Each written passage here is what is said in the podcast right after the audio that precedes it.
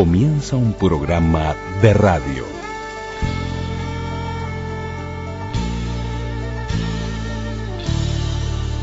Un programa de radio. programa de radio.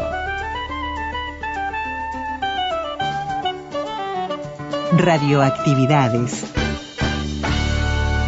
Radioactividades.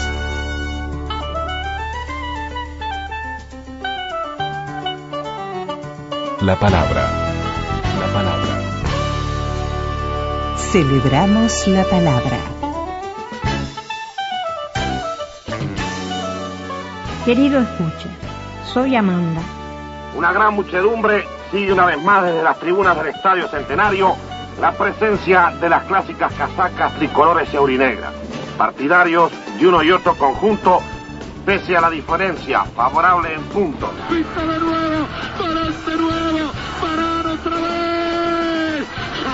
Gol, balón para Peñarol. León Santos, tiro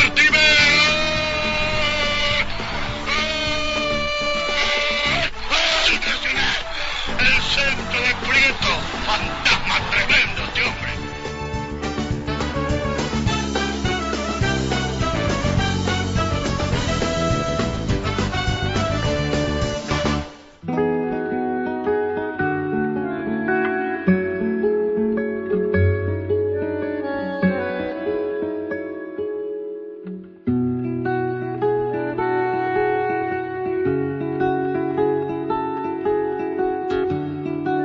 Comenzamos el programa de domingo con Larbanúa Carrero, Te recuerdo Amanda. Te recuerdo Amanda, la calle mojada, corriendo a la fábrica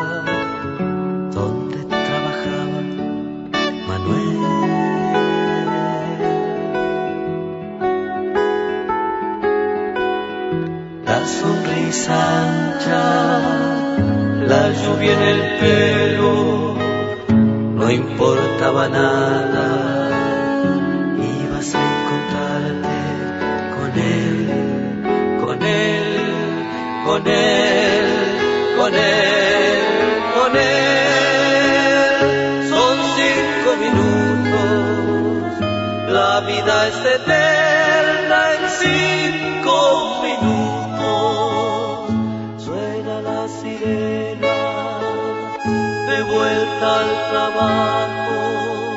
¿Qué tal amigas y amigos de Radio Uruguay, de las radios públicas, en 1050 onda media, 94.7 frecuencia modulada, 1290 kHz onda media, Montevideo, todas las emisoras en el interior, las FMs y la red de radios públicas, todas estas emisoras que nos permiten llegar a todo el país y sobre todo a todo el interior, el abrazo grande de quienes hacemos este programa, Luis Ignacio Moreira Lula, Daniel Ayala, que los invitamos, además de estar una hora con nosotros aquí en todas estas frecuencias, poder escucharnos a través de las aplicaciones que tiene Internet, de la página de nuestras radios, a además participar, estar atento y leer los contenidos tanto en Facebook como en Twitter de Radioactividades durante toda la semana. Allí es Radioactividades nuestra señal. Y mm, en el día de hoy vamos a tener tres temas que esperemos les gusten, bien variados, ¿no? Porque estaremos teniendo presente a Amanda Berenguer en los 100 años de su nacimiento, a 100 años de su nacimiento. También estaremos metiéndonos en, en algunos goles clásicos, en esto de, de un mes de julio que más allá de todo lo de la Copa América, tenemos clásicos y clásicos, algunos históricos, como el que se va a jugar hoy, eh, desde hace 92 años que no había un clásico en el Parque Central, y bueno, allí se va a disputar, más allá de toda la polémica que ha habido del horario y demás, y bueno, se vienen los dos clásicos de la Sudamericana también, hace muchísimos años que eso no se daba, en horarios nocturnos y en julio, así que hoy nos ponemos a tono con algunos gritos de gol clásicos y, y será un día especial con respecto al fútbol y con respecto a, a esto que, que, es pasión, ¿no? Nacional Peñarol, Peñarol Nacional y, y, todo lo que significa vivirlo a través de la radio. Y por supuesto estará la segunda parte de la radio con botas, con Joan Manuel Serrat haciendo radio, ubicándonos en el año 1965.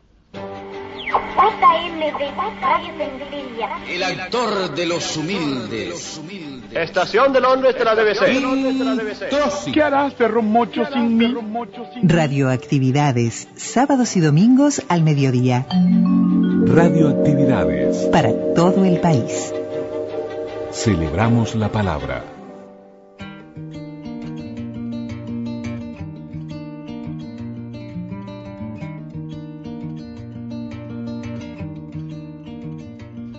Amanda Berenger, escritora y poeta uruguaya de la generación del 45, que nació en Montevideo el 24 de junio de 1921, falleció también en la misma ciudad el 13 de julio del 2010. Soy Amanda. Apenas puedo explicar esto que he hecho. Fue allá por el invierno de 1970 y lo llamé dicciones. Sé que lo hice buscando la insoslayable comunicación como otra manera de arribar al contacto profundo con los demás. Así, estaba sentada delante del grabador, pensando en ustedes, pero positivamente sola y responsable, tan sola que imaginé formas de dicción diferentes. Utilizaría algunas vocales de modo grave como la A o la O, y otras agudas, así la I o la E, y usaría además la estructura silábica para graduar el poderoso significado de las palabras. Las palabras que dan noción de altura, de vuelo, de elevación, serían agudas, y las palabras que bajan y se hunden y se hacen pesadas serían graves. La gravedad es una ley que se cumple. Además, estaba entre un problema fonético y otro significante. A mí me salieron estas dicciones irrepetibles. No puedo hacer dos versiones iguales. Me dejaba llevar por una necesidad, una exigencia de la letra misma y entraba por una punta del poema y salía por la otra en un estado parecido a una entrega total y segura sin vacilaciones, de una sola vez y, como ya dije, irrepetible. Sé que la primera audición desconcierta, quizá hasta moleste, pero le pido a la escucha que me está oyendo que haga la experiencia, por cierto, muy generosa, de escucharlos más de una vez. Muchas gracias.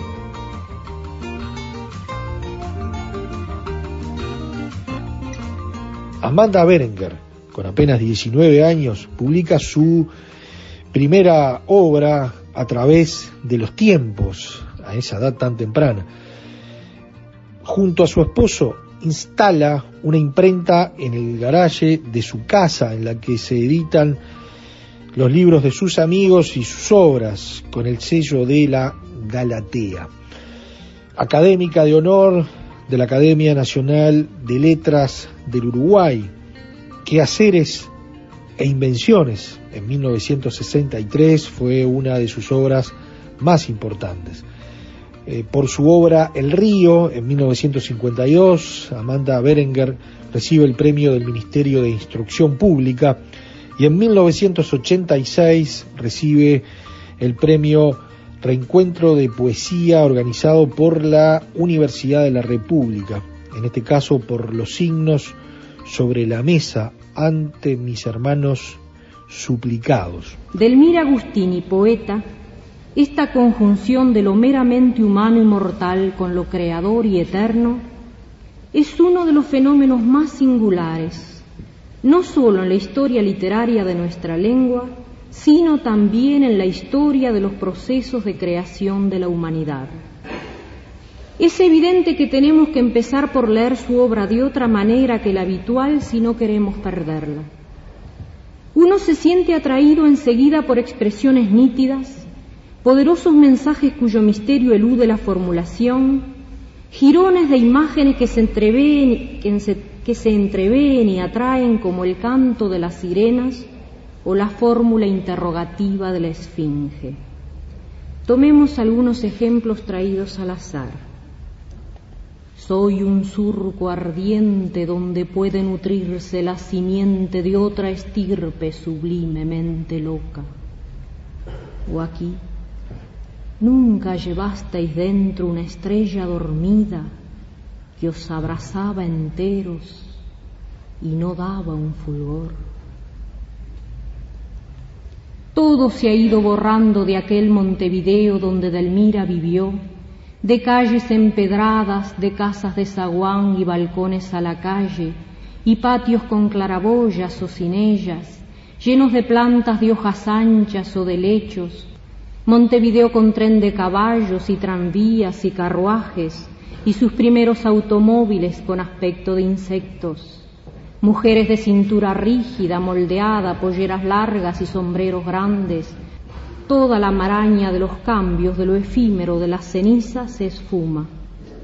Y nos encontramos de golpe frente a lo que de todo tiempo, y nuestro, y de ella, y de todos, tiene la experiencia viva, única de su obra. La Dama de Elche, en 1987, recibe el primer premio en la categoría poesía del Ministerio de Educación y Cultura. La estranguladora.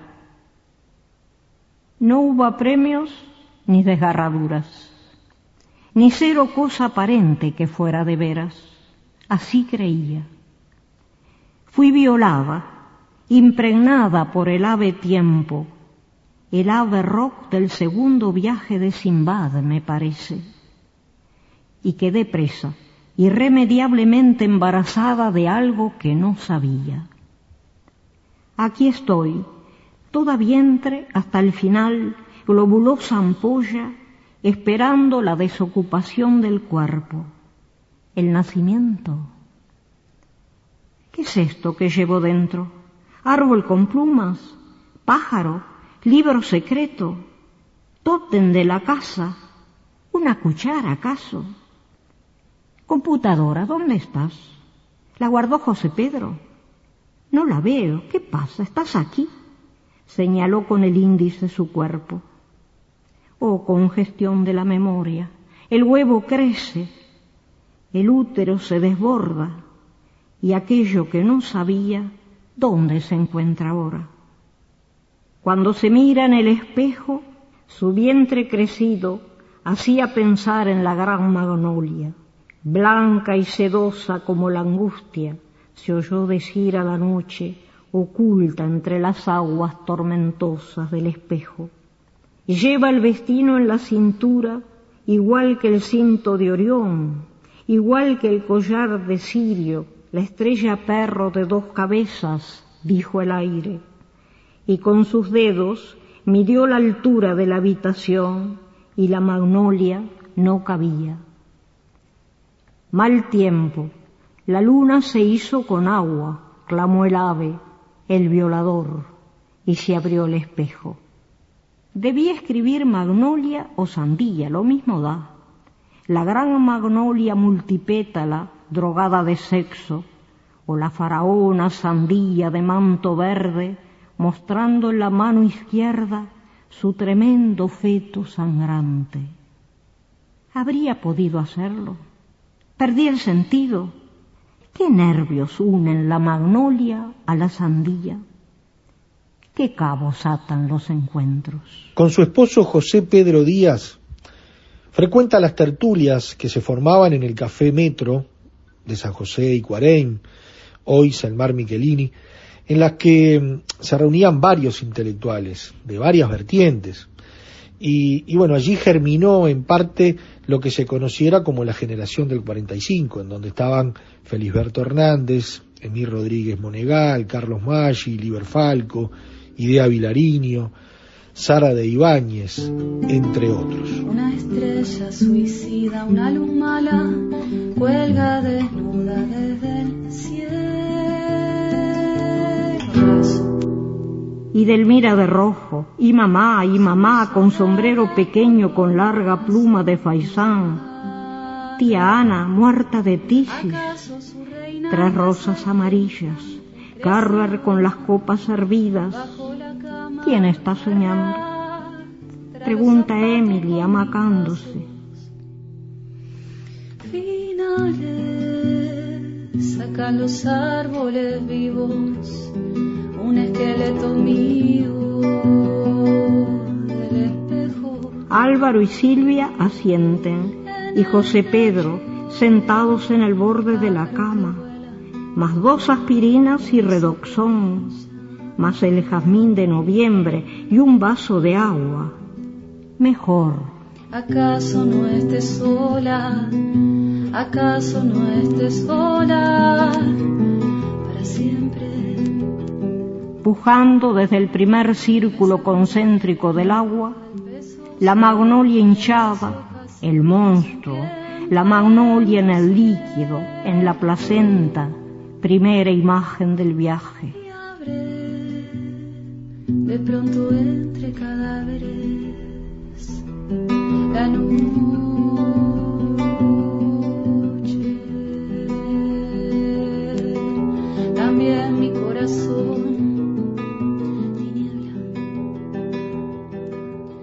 Celebramos la palabra. Correo arroba radioactividades.org. Facebook, Radioactividades. Twitter, arroba reactividades. Arroba reactividades.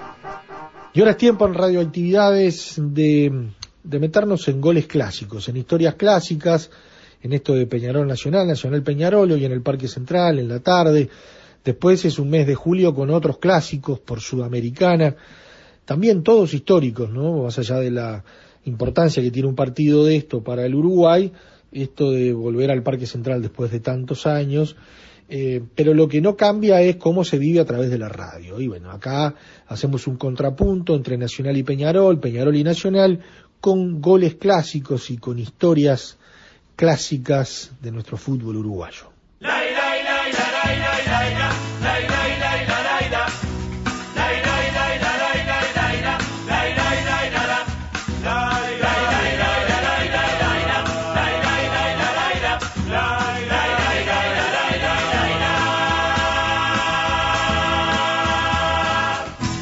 Por la forma de pararse Va a comenzar el partido. Radio Sport les da la hora, 17, 4 minutos. Vamos a ver el piloto de Peñarol, Omar Oscar Miga, Radio Sport, desde el Estadio Centenario y todas las canchas de la Primera Divisional A.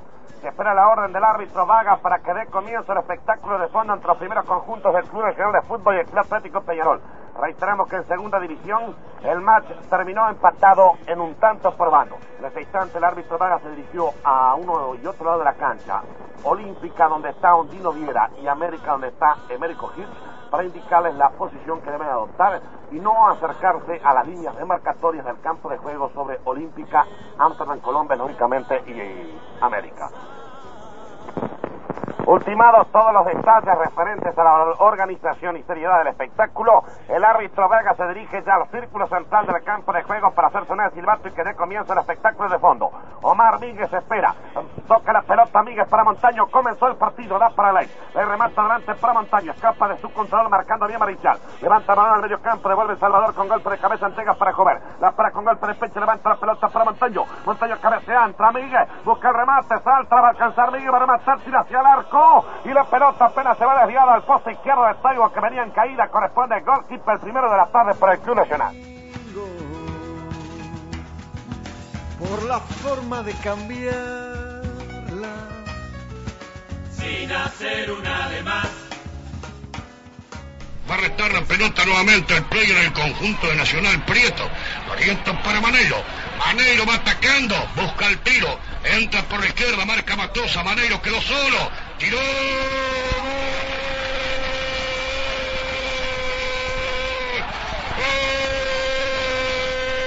¡Gol Nacional! ¡Golazo!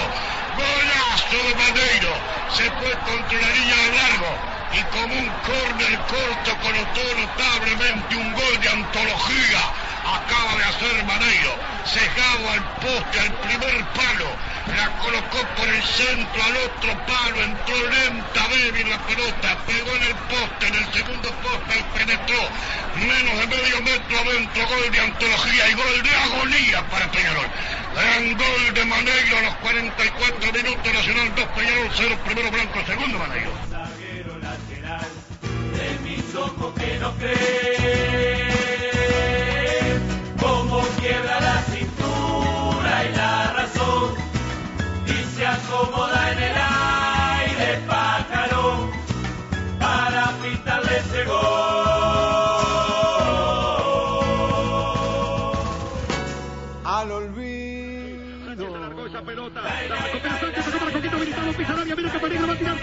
Está Barán, está Barán. Se le gol. ¡Gol!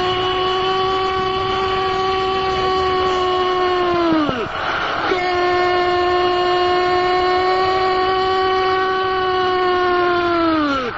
¡Gol!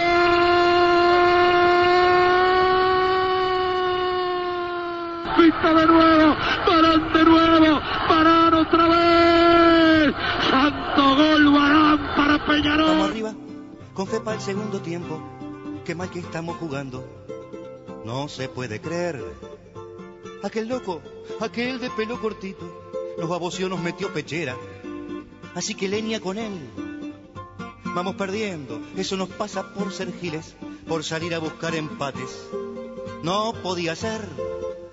Hay que salir de vuelta. A meter. Arrancar con fuerza. A morder, a barrer. Al rincón de las arañas. O a la vez. Qué sucios, mamita, qué sucios son. Ponen la plancha en el pecho y en el corazón. Y viste el juez, el juez tira para ellos. El juez no tiene vergüenza, no les cobra nada. Está muerto de miedo. Y sigue siendo los dueños de la pelota. Se va metió a la derecha, Antrop de los Santos, buscó remate. ¡Penal! ¡Penal contra el equipo de Peñarol! La pelota es Sorgés. Cuando venía al centro de los Santos al área, Sorgés la bajó con la mano. El árbitro bien ubicado sancionó la pena capital. Filosi. De acuerdo, aquí acertó el árbitro como en el otro penal, o sea que las incidencias capitales, hay que decirlo, cobró bien, pero lo demás, de acuerdo con Heber, un desastre la Rosa. De los Santos va a ser efectivo el tiro penal correspondiente al equipo nacional. Se va adelantando los Santos para rematar el balón. Expectante todo el estadio, contenida las respiraciones. Se adelanta para hacer efectiva la pena. Agazapado el pibe Alves. De los Santos lo va a ejecutar. Va a tomar distancia. Camida, llega, tira. ¡Gol! ¡Gol! ¡Gol de Nacional! Alfredo de los Santos se la tiró para arriba, a la izquierda del pibe Alves que se jugó para el otro lado. De los Santos se la colocó hacia arriba, no muy fuerte, marcando el gol número 19 de Alfredo de los Santos cuando corre el minuto 22 del segundo tiempo. Dígame cómo va. Centrofoba no haga pavada, muéstrele su calidad. Otra vez al ataque rentista, balón que tiene la Raura en offside. Estaba esperando los prestes, el árbitro no había la indicación de línea. Sacó la saga de Peñarol para Maneiro. Hermoso toque Ramón Silva. Ramón Silva, Carlos Rodríguez solito, Simaltone. Allá va la pelota para Simaltone. Se metió en el área, la carrera tiró. ¡Gol!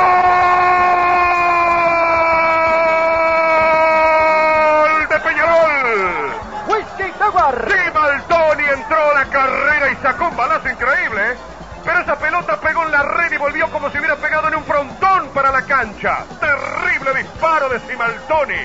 Tiene que haber sentido la conmoción en todo el cuerpo desde el empeine cuando le pegó el puntero de Peñarol. Y aprovechando el surco que dejó Galilea, Simaltoni llega al cuarto gol del equipo aurinegro. Ahora la exhibición de Peñarol es más que buena. Peñarol 4, Rentistas 1. Se puede hablar de una lucida victoria de las huestes de Roque Gastón Mapoli. Montero Castillo atacando peligrosamente a Mujica que va a tirar. Levanta centro, entró Artime. Allá lo derribaron. Penal, penal, penal. Allá lo derribaron entre Matosa y Alberto Martín haciendo los sándwiches. Hicieron sándwich a. Penal evidente, cobró el árbitro de la casa el penal.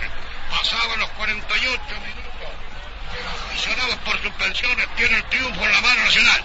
Mujica contra el arco, la Colombia va a tirar el penal, bien cobrado, entró Mujica, tiró, ¡ay, ay, ay! Gol de Nacional. Mujica decretó 48 minutos de juego el triunfo nacional, porque el partido va a terminar.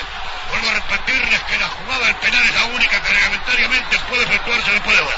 Sobre los 49 minutos, Mujica, del tiro penal, decretó el tanto del triunfo. Va a ganar Nacional. Espectacular segundo tiempo. Luego de ir ganando hasta los 40 minutos Peñarol por el gol de Castronovo, a los 40 empató Artime como justicia de score. Y yo pedía un empate para favorecer méritos y defectos, pero la verdad que Nacional tuvo un empuje tremendo en la segunda etapa y Mujica anotó de tiro penal lo que va a ser el gol del triunfo.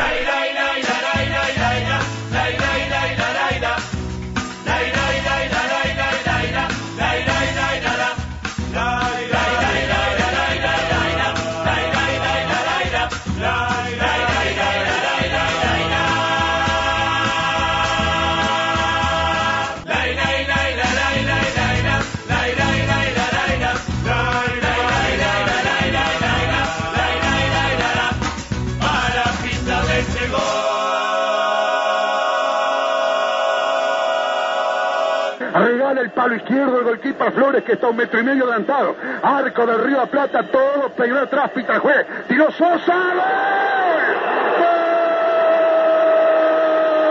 ¡Golazo! ¡Golazo de Nacional! ¡Colgalo, Sosita! ¡Colgalo! Regaló el palo izquierdo Flores. Les dijo, este narrador de Oriental sacó una catapulta tremenda, un torpedo bárbaro. Sosita quedó parado, quedó para la foto, quedó atomizado, estupefacto. El golquista Flores no atinó a nada, regaló el palo, nada menos que a Sosa, y con su jerarquía habitual y la polenta y la potencia de los 18 años, la clavó en un ángulo, Nacional 2, Peñarol 0, repito, quedó parado Flores. Hace dos minutos le dijimos, Nacional tiene que aprovechar este momento y tiene que buscar otro gol y lo acaba de concretar. Está bien que gane Nacional, está bien que gane por dos goles, es el único equipo de la cancha, es el único que juega el fútbol. Peñarol golpea, le pega para arriba, no hace nada más que eso, tiene un lío bárbaro. Recién va a sacar bien a la primera amarilla por una falta desde atrás contra un hombre tricolor. Pasea un fútbol importante nacional, gana bien, primer tiempo por dos goles, haciendo un excelente partido. Rompe la red, hermosura de gol. Usted no fue, pero lo ve por la garganta de su red. Tiro libre, fuera del área.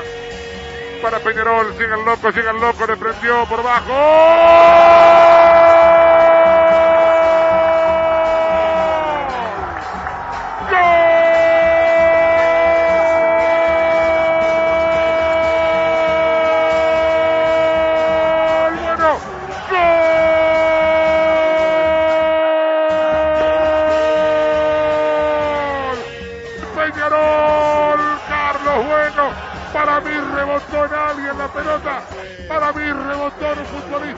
Nacional, el tiro libre de Bueno, rebotó en Sichero, descolocó a Viera y Peñarol se pone arriba, Peñarol 1, Nacional 0, loco, loco.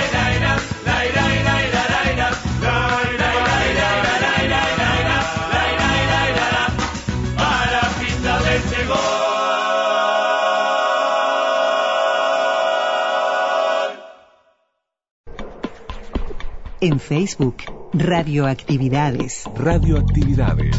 Contenidos, adelantos y noticias. Facebook. Radioactividades.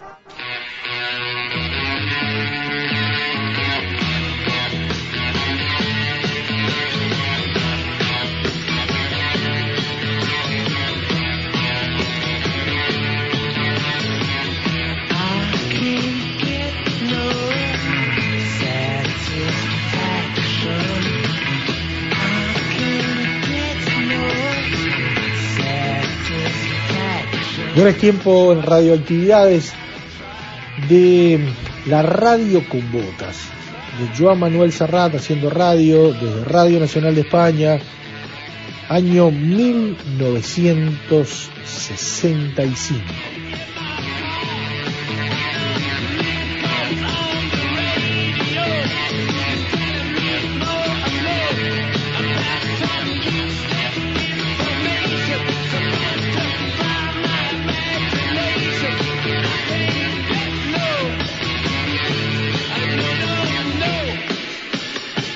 A los Beatles les habían salido competencia.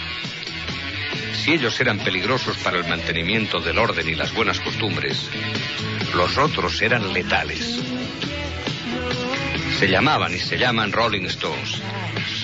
Y acababan de colocar una canción en el número uno del hit parade británico. No pocos comentaristas de la época la tildaron de pornográfica y blasfema esa canción. Calificación de la que ellos se sentían la mar de satisfechos. Tampoco la proliferación de programas musicales y de listas de éxitos en la radio española se debía al azar. Las editoras tenían en los Hits Parade su mejor aliado a la hora de vender discos. En 1965, el programa estrella de este género fue sin duda alguna el Gran Musical.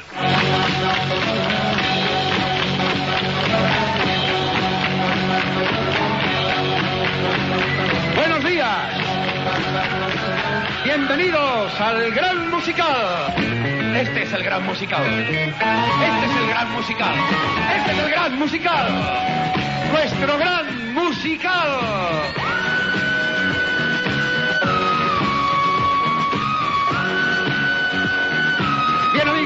El cariñoso saludo de todo el equipo del Gran Musical para las 54 emisoras de la cadena SER que lo transmiten en directo cada mañana del domingo a las 12 en punto. Muchos y buenos han sido y serán los presentadores que hasta la fecha ha tenido el gran musical a lo largo de los 26 años que lleva en antena.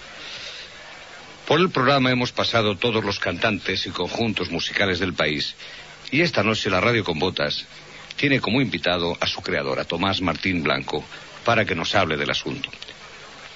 Buenas noches, Tomás. ¿Cómo era aquel gran musical que estrenamos en 1965? Yo creo que en el fondo no era un programa musical.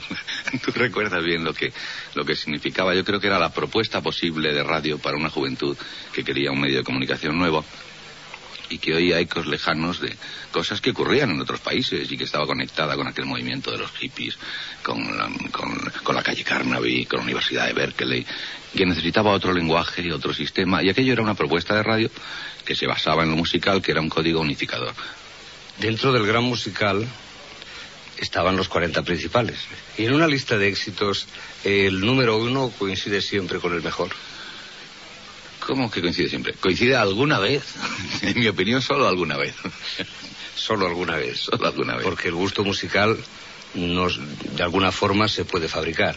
De hecho, se fabrica muchas veces. No, yo te voy a decir lo que pienso realmente de eso, porque se habla mucho de la presión de las compañías discográficas sobre los editores de programas musicales, etcétera. Yo desde la perspectiva de, del profesional que no tiene demasiado que ver con ese mundo, te digo que esa presión, mmm, por un lado, se produce eh, en tantas direcciones que se equilibra y, y, mutuamente se anula. En segundo lugar, respecto a que si se fabrica el gusto, Hombre, haría una comparación que quizá me puedes entender. Por ejemplo, se fabrica el gusto por la hamburguesa. Eh, nuestros, eh, nuestros muchachos, etcétera, en, los, en, bueno, en las cadenas de establecimientos, etcétera, pues toman un producto que unánimemente es aceptado, que hace sensación cuando traslada una frontera, como las del este, etcétera, aunque otras peores sensaciones tienen, por desgracia, ahora. Y están tomando un producto en el cual coinciden una serie de estándares determinados de una cierta calidad, de un cierto sabor, de un cierto precio. Pero yo creo que cuando al lado de una hamburguesa pones unas buenas virutas de jamón de jabugo, el pueblo no se equivoca. ¿eh? Pues muchas gracias, Tomás. Perdóname si pongo esta otra canción que jamás estuvo en un hit parade. Il y a des marins qui chantent les rêves qui les au large d'Amsterdam. Dans le port d'Amsterdam, il y a des marins qui dorment comme des oriflammes le long des berges mortes. Dans le port d'Amsterdam, il y a des marins qui meurent pleins de pierres et de drames aux premières lueurs. Dans le port d'Amsterdam, il y a des marins qui naissent dans la chaleur épaisse des longueurs océanes. Dans le port d'Amsterdam, il y a des marins qui mangent sur des nappes trop blanches, des poissons ruisselants.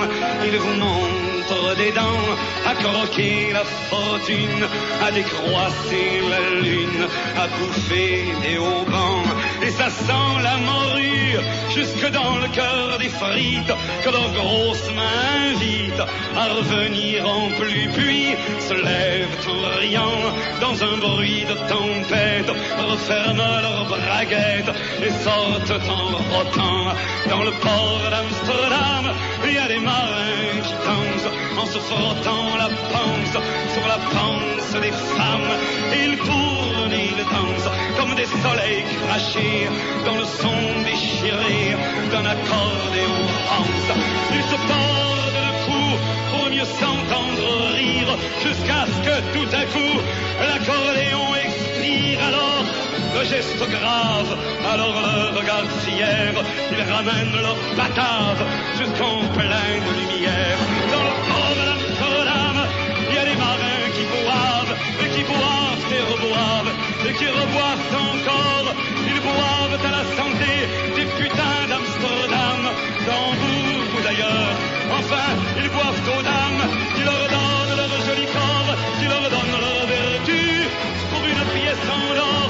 Et quand ils ont bien bu, se plantent le nez au ciel, se mouchent dans les étoiles, et ils pissent comme je pleure sur les femmes infidèles, dans le port d'Amsterdam, dans le port d'Amsterdam.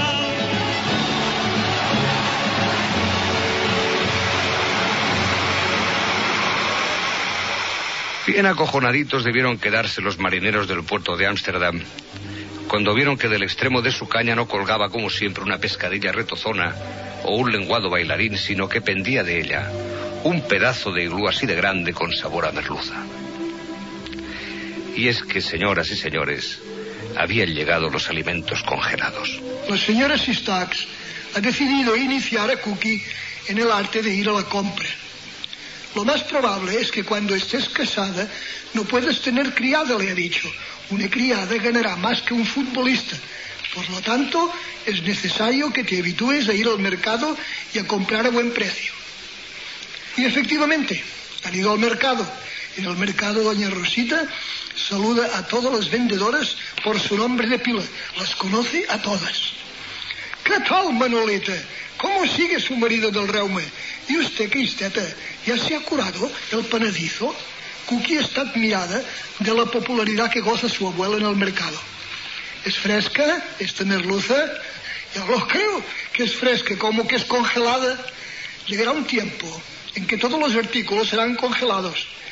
Habrá conejo congelado, gambas congeladas y acelgas congeladas. La gente irá por la calle chupando un muslo de pollo congelado como si fuera un polo, o sorbiendo una chuleta como si fuese una armónica.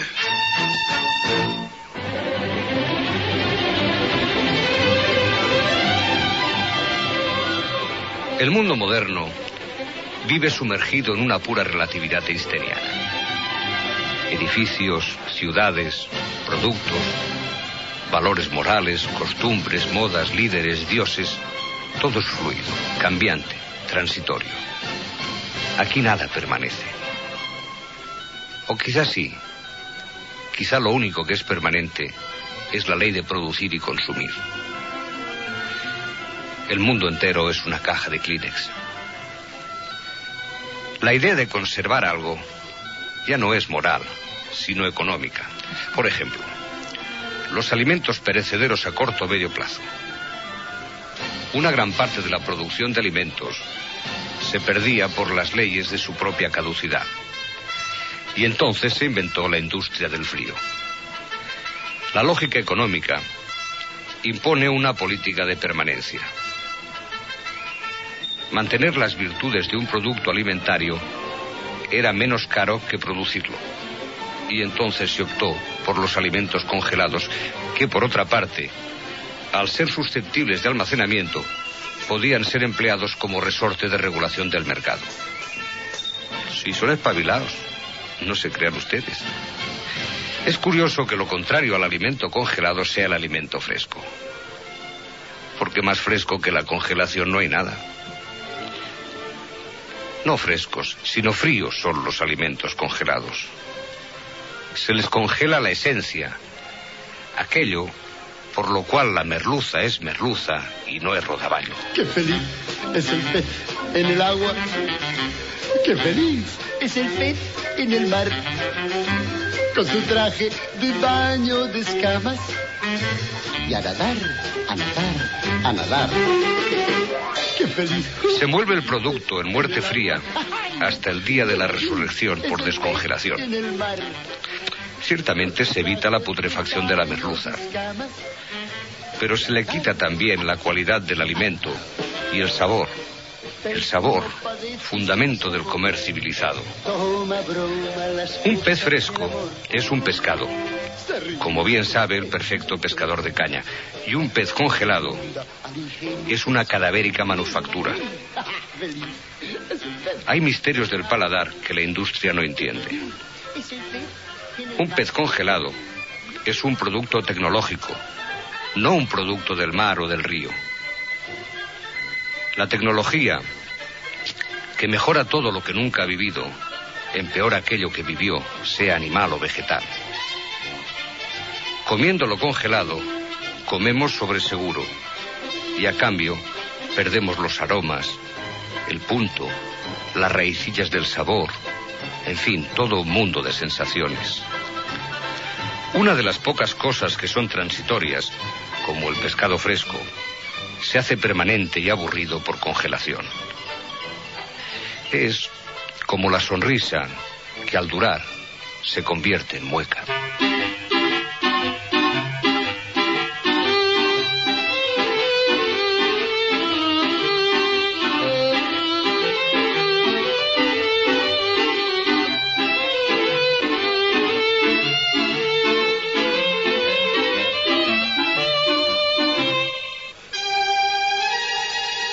Otro electrodoméstico que se iba mostrando imprescindible en los hogares era la televisión. Aquel mueble con cuernos que nos contaba en blanco y negro lo que la radio nos hacía soñar a todo color. Eran los tiempos de Perry Mason, de Bonanza, el fugitivo y los intocables.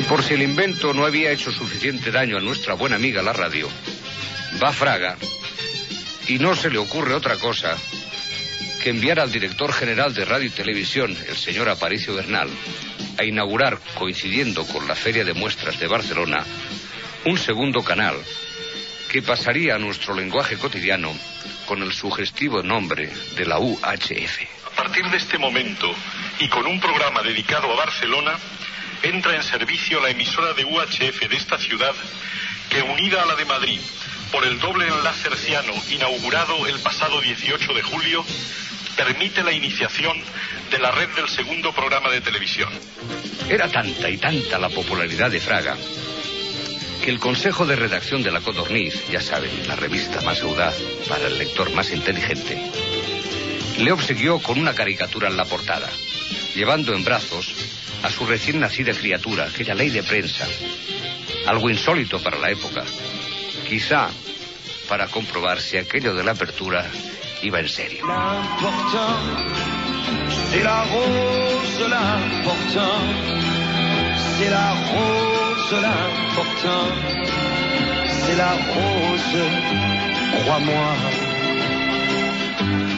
Toi qui cherches quelque argent pour te boucler la semaine, dans la ville tu promènes ton ballon. Cascadeur, soleil couchant, tu passes devant les banques. Si tu n'es que sale qu'un banque, l'important, l'important, Sí, lo importante era la rosa. Pero el progreso empezaba a hacernos añorar la naturaleza. Y muchos niños de la ciudad pensaban que el campo era un sitio sucio por el que las gallinas andaban crudas. De esta noble aspiración nació la necesidad de lo que ahora llamamos segunda residencia, pero que en la época era conocido como la parcela.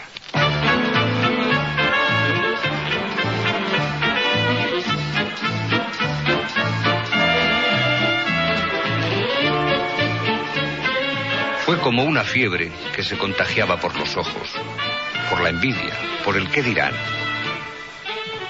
Pero también en algunos casos, quizá los menos, fue un reencuentro.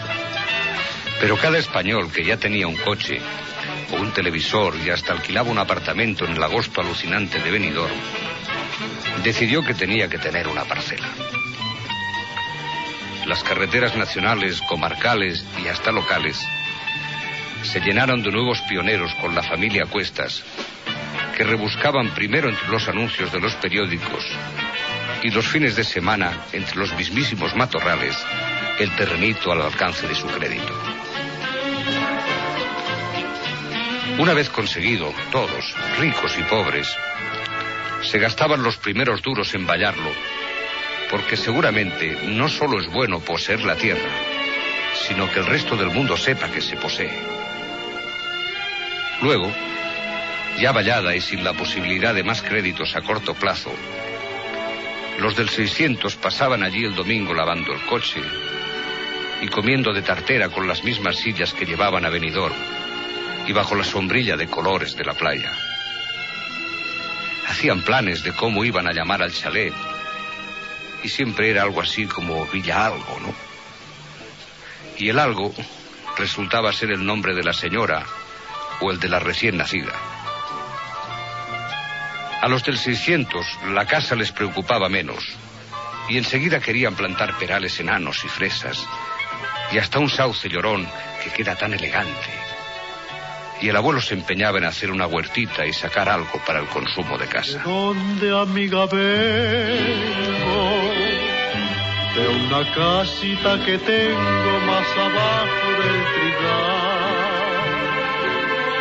De una casita chiquita para una mujer. La radio con botas de Joan Manuel Serrat, siempre en Radioactividades. Tiene al frente unas Podcast. Radioactividades. Programas DX. Spotify. Anchor.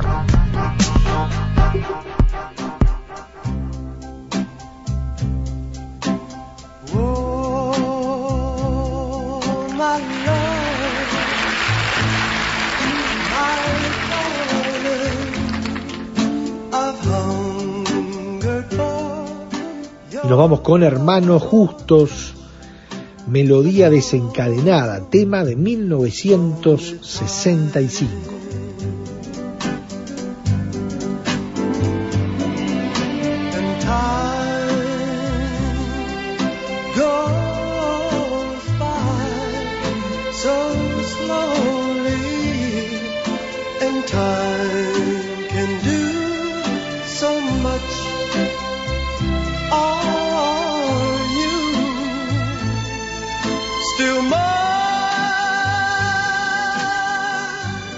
Esperemos les haya gustado la propuesta de hoy, que estuvo variada, ¿no? Desde Amanda Berenger por allí los goles clásicos, después Serrat y este año 1965.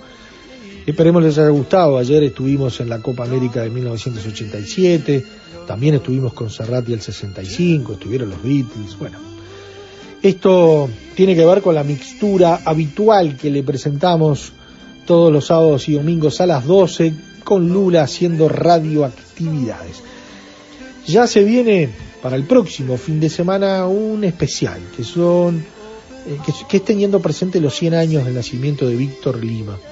Por allí tenemos los testimonios de el queridísimo Héctor Numa Moraes, Numita, hombre de radio, hombre de la cultura, de la música, un crack Numa, que nos va a acompañar en este especial, pero también tenemos a Pablo Lalde, que desde su 33 eh, es un hombre, un estudioso, que además es músico y que ha interpretado varias canciones de Víctor Lima, tiene su disco grabado. Bueno, vamos a compartir material eh, y anécdotas que Pablo cuenta y que, y que cuenta de la historia de vida de Víctor Lima, alguien que realmente olvidado, muy olvidado, o no lo suficientemente recordado y, y, y resaltado su papel y su rol en, la música y en la, y en la cultura uruguaya. Así que tendremos este especial de los 100 años de Víctor Lima a nuestra manera. Así que le agradecemos a, por adelantado a estos dos amigos de Radioactividades, a Numa de más tiempo, a Pablo que lo conocimos esta semana, Pablo Lalde de 33, al cual le enviamos también un gran abrazo. Esperemos que pasen una muy buena semana. El reencuentro sábados y domingos a las 12 aquí por las radios públicas. Abrazo grande. Chau, chau. Conducción Daniela Ayala. Locución institucional Silvia Roca y Fabián Corrotti. Producción y edición de sonido Luis Ignacio Moreira.